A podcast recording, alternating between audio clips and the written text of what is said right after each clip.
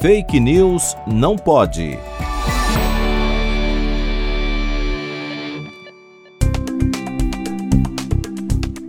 Atualmente existem muitas coisas denominadas quânticas, desde chás até o famoso coach quântico.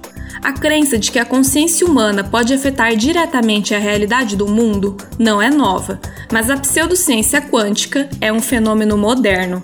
Travestida de termos físicos e científicos, as terapias ditas quânticas tentam vender a cura de diversas doenças e até melhorar a produtividade. Mas o que é de fato a física ou mecânica quântica? A mecânica quântica teve seu início no começo do século XX e contém uma série de regras segundo as quais o mundo microscópico dos átomos, prótons, elétrons, dentre outras partículas, funciona. Ela se distingue da mecânica criada por Isaac Newton, denominada newtoniana ou clássica. A mecânica quântica é uma das teorias mais testadas na física e seus conceitos se aplicam ao mundo dos átomos, não ao nosso mundo, apesar de sermos compostos por átomos, de tal forma que seus conceitos não podem ser simplesmente estendidos para o nosso cotidiano.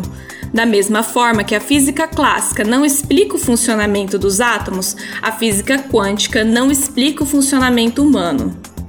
Por isso, desconfie de curas milagrosas e das terapias ditas quânticas. Busque pela medicina baseada em evidências científicas.